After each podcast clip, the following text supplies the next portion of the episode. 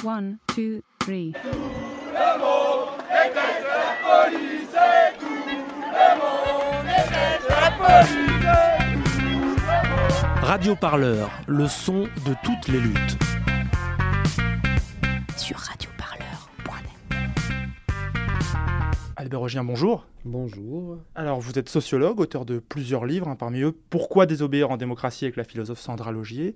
Je voulais discuter avec vous aujourd'hui de la désobéissance civile, de ce concept que vous étudiez depuis de nombreuses années maintenant. Alors, la première question, c'est peut-être la plus simple qu'on vous pose sans doute à chaque fois. Albert Rogien, ça veut dire quoi la désobéissance civile? C'est quoi ce concept? Est-ce qu'on peut le définir euh, un peu en mode Larousse quoi? Non, mais c'est ce qu'on a essayé de faire justement avec Sandra dans, dans le livre qu'on a écrit. Et pour nous, en fait, bon, désobéir, ça peut être euh, refuser de faire quelque chose qu'on vous ordonne. Bon. Et bien souvent, on mélange toutes les formes d'action qui semblent être illégales ou non conformes, ou, effectivement des, des, refus de désobéir avec de la désobéissance. Alors on va dire, euh, ah, euh, mon enfant n'a pas mangé ses épinards, il m'a désobéi, ou voilà. Bon. Et, et plus généralement, toutes les actions de résistance, toutes les actions qui, semblent un peu frôler avec l'illégalité. Et nous, en fait, on s'est dit que on voulait voir la désobéissance civile comme une forme d'action politique. Et donc, on voulait avoir une définition très très stricte de la désobéissance civile en tant que forme d'action politique et qui se di distinguerait des émeutes, de, de rébellions, d'insurrections, de manifestations, de grèves, de toutes sortes d'autres formes d'action politique qui existent. Alors là, quand on essaie de faire ça, on trouve euh, un certain nombre de critères qui définissent très précisément ce que c'est que, en tant que forme d'action politique, la désobéissance civile. Ah, Est-ce que justement on peut donner un peu quelques critères? C'est quoi les critères, les limites? Alors les critères, c'est tout d'abord de faire une action qui est et c'est assez systématique en nom propre. C'est-à-dire, c'est une personne qui n'est pas dans l'anonymat d'un parti, d'un syndicat, d'une foule, mais qui dit moi, et, donc qui se met, ce qui est le fond de la désobéissance civile, qui se met en danger parce qu'il refuse physiquement et, et, de façon publique d'obéir ou de respecter euh, une loi et un ordre. Donc la première chose, c'est le fait que ce soit euh, en nom propre. La deuxième chose, c'est qu'il faut que ce soit pas tout seul. On doit être en nom propre, mais à plusieurs. Parce que si c'était une seule personne qui refusait de respecter une loi, on pourrait penser qu'elle est folle, euh, ou on ne comprendrait pas pourquoi une seule personne au monde n'accepterait pas une loi que tout le monde accepterait. Donc il faut être à plusieurs, et plus, à plusieurs en nom propre. Ensuite, l'action doit être non violente, c'est-à-dire c'est un refus déclaré, je n'accepte pas d'appliquer cette règle-là, et euh, en nom propre, avec plusieurs, et, euh, et c'est non violent. C'est juste à dire, je ne le fais pas. Alors la conséquence de ça, c'est qu'il faut se faire arrêter, ou en tout cas, il faut se faire sanctionner. Donc on, n'a pas, on ne fuit pas, on, ne s'en va pas, on ne se, dérobe pas à la police ou à la justice, mais il faut se faire arrêter. C'est un des points les plus difficiles à comprendre. C'est que l'ensemble le, de la question de la désobéissance civile en tant que forme d'action politique, c'est de reposer une question qui est, disons, close par une loi ou un règlement devant le tribunal de l'opinion générale et le tribunal euh, de la justice en particulier. Et donc se faire arrêter et passer devant un tribunal et essayer, à l'occasion du procès, de justifier, d'avoir la justification morale, c'est un, grand terme, enfin, en tout cas de justifier au nom d'un principe supérieur la raison pour laquelle on refuse d'accepter une loi qu'on trouve injuste, indigne, euh, ou, euh, voilà, qui, qui, qui, se trouve être illégitime.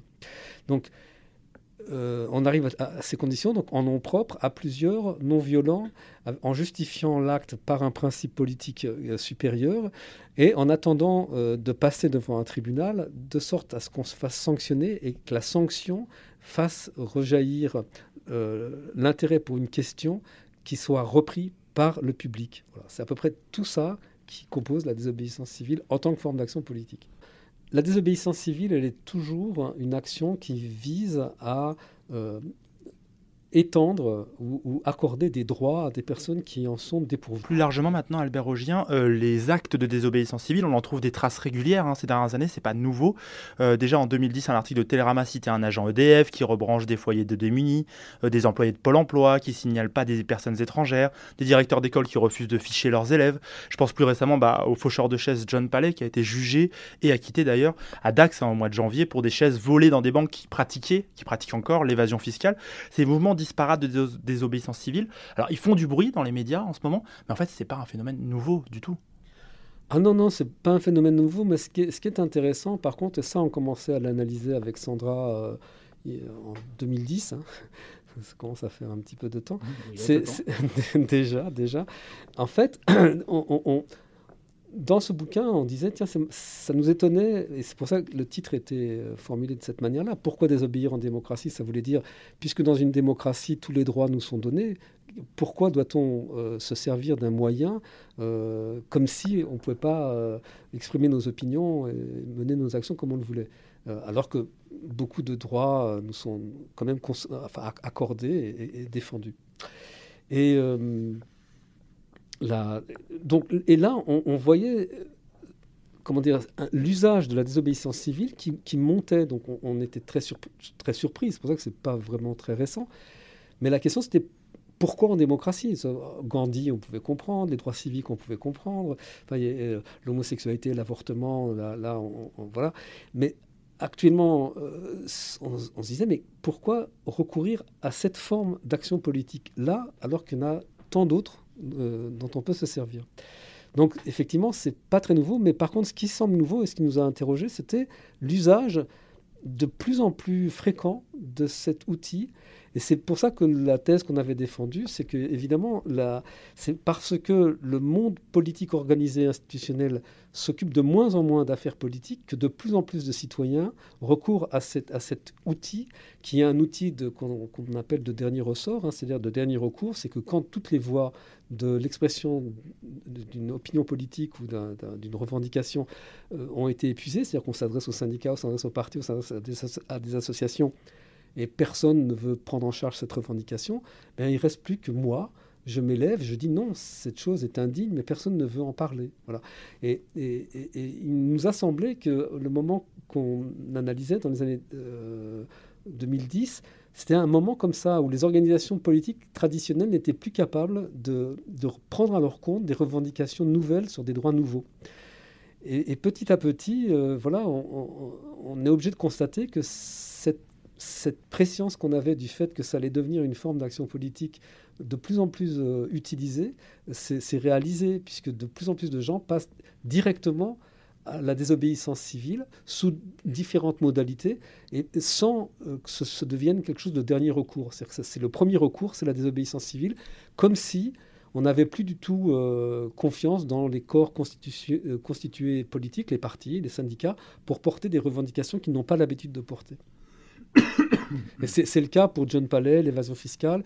Euh, c'est le cas pour les OGM, c'est le cas pour, bien des cas. Euh, aujourd'hui, bon là, euh,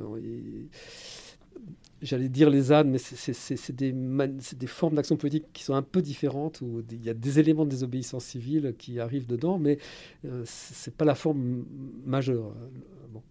Je suis content que vous parliez des ZAD ou de John Palais. Euh, l'impression qu'on a, c'est que ces actions de désobéissance civile, elles sont quand même souvent de mieux en mieux organisées et de moins en moins euh, solitaires. Euh, Cédric Héroux, c'est presque solitaire. Mais John Palais à Dax, ça a été 300 bénévoles qui ont transformé un procès d'un militant en procès de l'évasion fiscale. Les ZAD, c'est des centaines de personnes qui se mobilisent. Aujourd'hui, la désobéissance civile, est-ce qu'elle n'est pas collective Est-ce qu'elle ne commence pas à être une action organisée? Je pense aux actions non violentes, par exemple. Alors voilà, là, c'est là on rentre dans des petits. Alors, vous avez, je crois, tout à fait raison sur le caractère organisé euh, des actions. Alors, ce qu'il faut, et ce que eux-mêmes appellent comme ça, s'appelle des actions directes non violentes. Et je pense qu'il faut qu'on distingue, euh, en tant que forme d'action politique, l'action directe non violente de la désobéissance civile. Et les gens qui organisent de l'action directe non violente, qui sont de plus en plus nombreux et qui sont de plus en plus organisés, comme vous le dites, ce qui signale exactement ce que je viens de dire. C'est-à-dire qu'au fond, la, revendication politique aujourd'hui, de plus en plus, elle échappe aux partis et aux syndicats. Et c'est les organisations d'action directe non violente, euh, parfois qui sont associées à des syndicats, mhm. parfois à des partis, mais c'est quand même assez rare, euh, qui sont devenues maintenant une forme, une forme prioritaire d'action pour un tas de raisons, en, en particulier le caractère très ludique de ces actions. Elles s'emparent de la revendication politique, c'est ça que vous dites? Non, c'est que c'est qu'elle porte directement la revendication politique. C'est-à-dire qu'au au lieu de la faire transiter par des partis ou des syndicats, euh, il, il me semble que le courant, c'est des citoyens qui so- s'organisent par eux-mêmes pour porter des revendications politiques directement sur une modalité qui est assez ludique, qui est celle de l'action directe non violente. C'est- toujours très très ludique. Et c'est un élément extrêmement central dans l'action directe non violente, c'est qu'il faut que ce soit euh, théâtralisé, dramatisé. C'est pourquoi les troupes de théâtre se font poursuivre pour désobéissance civile. Mais et ça, bon, on l'a vu monter. euh, ça a toujours existé, ça aussi, hein, le, côté farce dans les manifestations.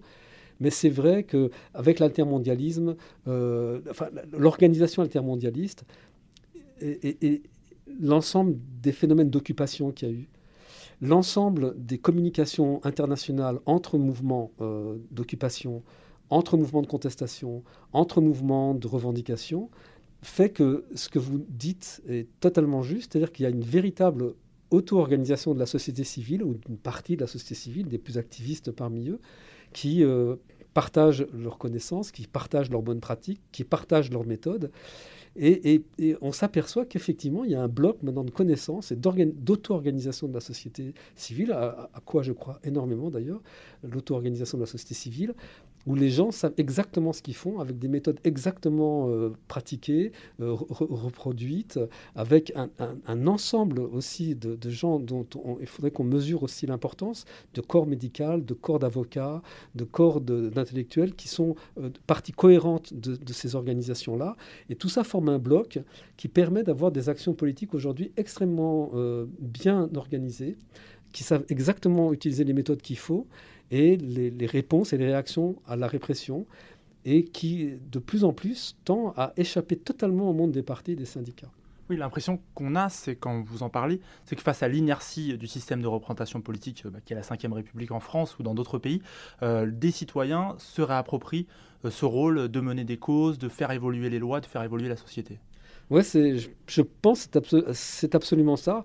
Euh, en, en tout cas, les gens qui organisent, et précisément les ZAD, pour ça, sont un des lieux de formation très importants aujourd'hui. Euh, les, les gens qui. Mais parce que ça, ça concentre l'ensemble des formes. euh, Enfin, je pense surtout à Notre-Dame-des-Landes, parce que évidemment, il y a, il y a des, var- des variétés. hein, mais Notre-Dame-des-Landes, à cause de la durée, à cause de la présence, à cause de, de ce lieu qui est devenu une sorte d'université de, la, de, l'orga- de l'auto-organisation, Oui, c'est un laboratoire presque. c'est un gros laboratoire. Euh, Enfin, oui, c'est un gros laboratoire. Enfin, pour, pour- ouais, bon, je ne vais pas rentrer dans le détail, mais, mais, mais, mais c'est vrai que c'est un, enfin, ans, quoi. voilà. Mais c'est un gros laboratoire très foisonnant. C'est-à-dire qu'il n'y a pas d'unité tout ça. Bon, chacun. Mais c'est un lieu de, de- de- de- de- de rassemblement des expériences de, de militantisme extra-institutionnel. Euh, mais je dis aussi bien, quand on a vu ça pour les- pour l'organisation des- des- de tous les Occupy et, et de tout- toutes les occupations de place un peu partout dans le monde, la, la- la circulation de l'information via Internet et via les personnes même. Donc là, cet échange, moi j'aime bien appeler ça les échanges de bonnes pratiques. Pourquoi? Parce que c'est un truc que les gouvernants ont, euh, les échanges de bonnes pratiques, et je ne vois pas pourquoi les citoyens ne feraient pas la même chose. Or, euh, il y a cet, échange, cette, organisation de formes d'action qui échappe complètement, euh, complètement. Mais c'est surtout ce qu'on voit, c'est ce qui se passe exactement avec John Palais et le lien qu'ils ont avec Attac sur la question de l'évasion fiscale, c'est le fait que les gouvernants ont une totale inertie sur ces questions-là. Donc, prendre des chaises, pour prendre le cas de John Palais ou des, faucheurs de chaises, prendre des chaises dans les banques, ça ne va pas arrêter l'évasion fiscale. Donc, ce que ça vise à faire, c'est laisser ouvert dans le débat public une question que les partis et, les syndicats ne traitent que de façon très allégorique, en fait, en vérité.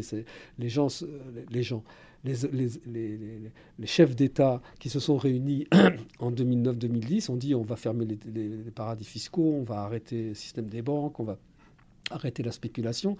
Bon, euh, manifestement, il n'en a rien été. Donc, cette chose échappe complètement même à la... à- je crois, on peut le dire comme ça, ça échappe à la main des, chefs d'État. Euh, c'est le monde de la finance est complètement autonome maintenant.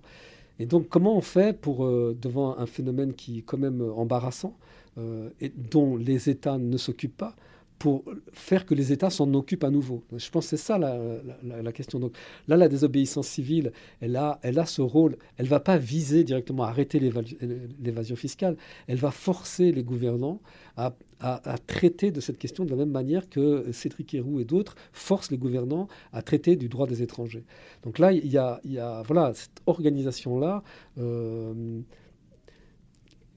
qui prend plein de formes d'ailleurs. Enfin, j'aime beaucoup ce terme d'auto-organisation de la société civile. Euh, parce qu'il me semble correspondre exactement à l'état d'esprit des citoyens aujourd'hui, enfin des citoyens engagés, des militants, des activistes, euh, qui ont délaissé en grande partie, bon là aussi j'ai un peu peur de dire ça, en grande partie le monde des partis et des syndicats, qui n'a pas du tout délaissé l'engagement politique et qui trouve dans l'action directe non violente ou dans la désobéissance civile des modalités qui correspondent à ce qu'ils veulent. Citoyens Il nous faut la Bastille Oui, est-ce que vous m'entendez là Vous me recevez? Oui, Tristan, une place de la Bastille, noir de monde en ce 14 juillet 1789. Radio Parleur la prise de la Bastille, c'était sur Radio Parleur aussi. Pour terminer, Albert Augien, je voulais aborder, on en a déjà un peu parlé, les limites de la désobéissance civile, ces actions qui sont parfois euh, aux limites un peu floues dans une zone grise. Je pense par exemple ce vendredi euh, n'a pas lieu que le procès de Cédric Héroux, a lieu aussi le procès de Cyril, c'est un des comédiens membres de la compagnie Joli Môme, qui est une compagnie extrêmement militante d'extrême gauche. Euh, il passe en justice pour l'occupation de locaux parisiens du MEDEF en juin dernier. Il est accusé d'avoir dégradé un volet roulant. C'était pendant le mouvement de la loi travail. C'est pas le seul militant, le seul participant aux manifestations de la loi travail à passer en procès. Je pense aussi aux salariés de Goodyear qui ont séquestré leurs dirigeants pendant plusieurs heures il y a maintenant plus d'une année et qui sont passés en procès euh, dernièrement, qui ont été condamnés. Euh, la colère est compréhensible, ils vont être licenciés, etc. Donc c'est pour ça qu'ils sont révoltés. Mais est-ce que ça légitime leur action? Est-ce que ça c'est de la désobéissance civile?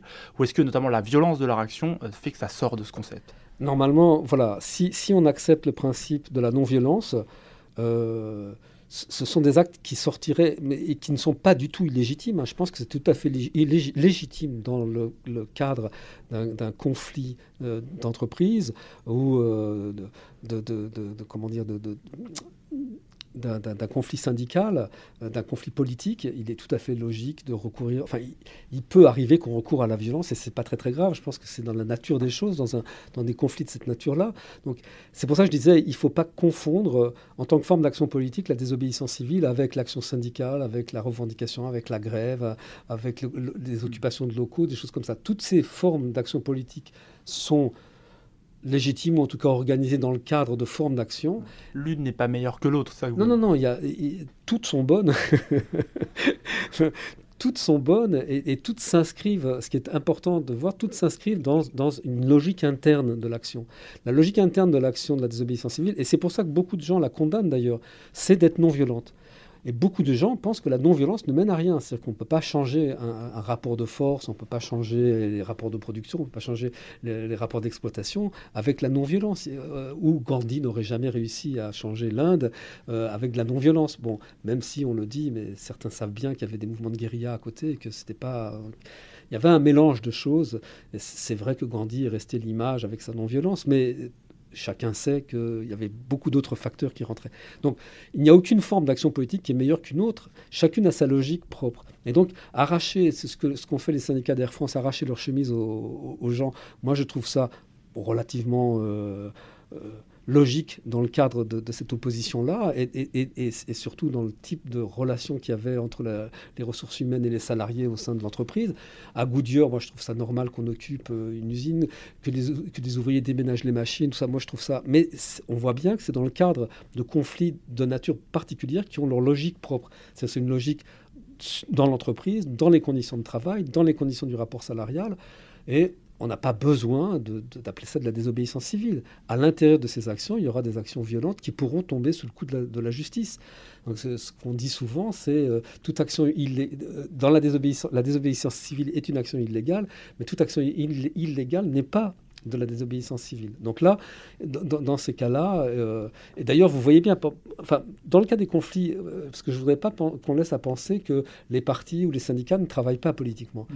Ils font le, travail qu'ils font. Beaucoup de gens considèrent que c'est plus tellement bien les manifs, que ça ne sert pas à grand-chose, mais les partis vont quand même mobiliser, les syndicats vont quand même faire des manifs. Je rappelle que la loi travail, c'est quand même la CGT euh, en gros, hein, qui, a, qui, a, mené le, qui, le, était en tête de... qui était en tête et qui, qui, a mené le combat avec Force ouvrière. Et il ne faut pas leur enlever ça, c'est pas vrai. C'est la loi travail, c'est vraiment la CGT et Force ouvrière qui ont travaillé avec les syndicats alliés, Jean Runef et tout ça. Et Nuit debout est venu se greffer là-dessus. Mais euh, quand même dire que c'est pas eux qui l'ont fait, c'est vraiment un scandale. C'est pas vrai. C'était une vraie lutte syndicale, euh, politique, voilà, qui n'a pas, pas, réussi, comme souvent ça, ça, ça réussit pas. Mais on peut pas dire qu'ils ne le font pas. Ils font ça. À côté de ça, il y a des actions de désobéissance civile. À, côté de ça, il y a des actions euh, directes non violentes. À côté de ça, il y a des actions directes violentes. Euh, voilà, les Black Blocs, attaquer la police à nuit debout, attaquer la police dans les marches, euh, dans, les manifestations, c'est quelque chose dont on connaît la logique, qu'elle est très, très, très bien analysée. Donc je peux citer pour l'occasion mon copain François Dupidéry. Mmh. Euh, voilà, on, on, on, sait très bien, chaque forme d'action politique a une logique. Donc, euh, c'est pourquoi Sandra et moi, on avait dit, bon, ben, analysons la désobéissance civile dans sa logique et n'appliquons pas le terme désobéissance à tout acte illégal. Enfin, Albert Augien, pour terminer, je voulais me diriger vers l'avenir un peu.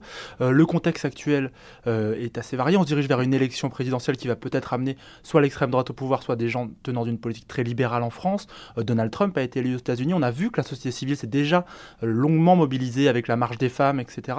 Est-ce qu'aujourd'hui, les actions de désobéissance civile ne sont pas appelées à se multiplier, notamment avec une présence de plus en plus forte de la société civile en France, aux États-Unis ou ailleurs? Pour user de la boule de cristal, ce que j'observe, ce que j'observe en tant qu'observateur, ce que je suis en train d'observer, ce que je vais observer dans une longue période maintenant, c'est comment la société civile va s'emparer des partis politiques.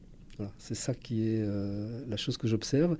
Ce qui est les personnes qui disent que l'action la, directe non violente ou que la désobéissance civile ne sert pas à grand-chose, c'est parce qu'au fond, il n'y a pas de traduction, comme pour Nuit debout, il n'y a pas de traduction au niveau des institutions. C'est-à-dire que les gens peuvent revendiquer sur une place, dire on a telle et telle envie euh, concernant euh, l'avenir de la société, mais ça n'a pas d'effet parce qu'il n'y a pas de prise sur les institutions. Donc certaines personnes ont commencé à, à, à d'une certaine manière, un peu à trahir ce projet d'une société civile à l'écart des institutions en essayant de conquérir le Parlement. Je pense à oui, le mouvement 5 étoiles, à Podemos, à Syriza, et je pense aussi à ce qui se passe aujourd'hui aux États-Unis, où certains tenants d'Occupy Wall Street ont décidé d'investir le Parti démocrate, de gagner le Parti démocrate comme le Tea Party a gagné le Parti républicain, et de se présenter à l'élection présidentielle dans quatre ans. Donc moi, c'est ça qui me plaît beaucoup, parce que c'est une, trahison. Normalement, les gens qui étaient sur les places ont dit euh, pas de parti, tous pourris, tout ça. Bon, euh, que se vayan todos, voilà. Donc on était contre la représentation, euh, contre le parlementarisme d'une certaine manière. On l'a retrouvé à Nuit debout d'ailleurs. On l'a retrouvé absolument à Nuit debout. Et, et, mais c est, c est, alors il y a un petit, un petit retard français toujours. mais disons, Podemos, sans en faire un exemple magnifique, mais l'histoire de la constitution de cette trahison du mouvement de, du, de, M15 vers la constitution d'un parti et la prise du pouvoir au Parlement, en tout cas, euh, sous une modalité que je considère encore être démocratique, donc qui est un, type de parti très différent des partis actuels, c'est plutôt ça que je que j'observe, que j'essaie de, de, de, suivre. Pas que je l'observe en tant que phénomène qui existe. Le phénomène existe. Il y a une grande, une grande envie, et je pense que, par exemple, euh, l'élection de Benoît Hamon traduit ça de la même manière que l'élection de Corbyn, de la même manière que, Sanders aux États-Unis.